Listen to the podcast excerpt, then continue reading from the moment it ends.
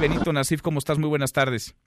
Buenas tardes, Manuel. Me da mucho gusto saludarte a ti y a quienes nos escuchan. Igualmente, gracias por platicar con nosotros. ¿Puede o no el INE, es más, quiere o no quiere el INE entregarle a Gobernación los datos biométricos como se los está pidiendo? Está pidiendo. Mi opinión, el INE está pedido por el nuevo régimen constitucional de protección de datos personales de hacer transferencias masivas de información eh, que contiene precisamente esos esos, eh, esos datos personales, eh, porque ese régimen establece, en primer lugar, que los titulares de esos datos, pues, son los dueños, son los que. Segundo, establece que ellos deben estar en control de sus datos personales, es decir, lo que se hace con esos datos personales, eh, ellos deben saber, eh, no se lo, eh, eh, porque se los confiaron a las con fines específicos claramente delimitados. O sea, no es que el INE no quiera, es que no puede entregarlos. Eh, por, por ley no, no, no, puede y eh, además creemos en el INE que eh, el nuevo sistema de identificación personal que quiere crearse debe crearse respetando ese marco constitucional de protección de datos de, datos personales que permite que los ciudadanos sean los que estén en control de sus datos personales. Ahora, alguien podría pensar, y lo leía incluso en redes sociales, entre algunos que respaldan esta petición de gobernación, muchos de los seguidores del presidente López Obrador, que decían, pues si los tiene el INE, ¿por qué no que los tenga gobernación? ¿Qué dirías, consejero? Ah, porque no son los, no son los datos del INE, son los datos de los ciudadanos. Ellos son los dueños de esos datos. El INE no puede dar lo que no es suyo.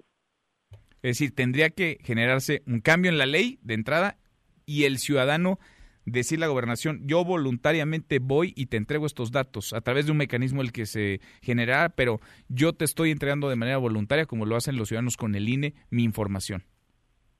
Pues, pues esa, esa, esa puede ser eh, una, una ruta, pero creo que eh, si lo que se quiere es garantizar el derecho a la identidad, cosa que, que, que es, es, eh, eh, es necesario avanzar en esa dirección, el INE desde luego va a ser un aliado de la Secretaría de Gobernación para conseguir eso, pero protegiendo los datos personales. No es necesario hacer lo que ellos, eh, que se construya un nuevo sistema a partir de transferencias masivas de datos personales de instituciones públicas a la Secretaría de, Gobernación.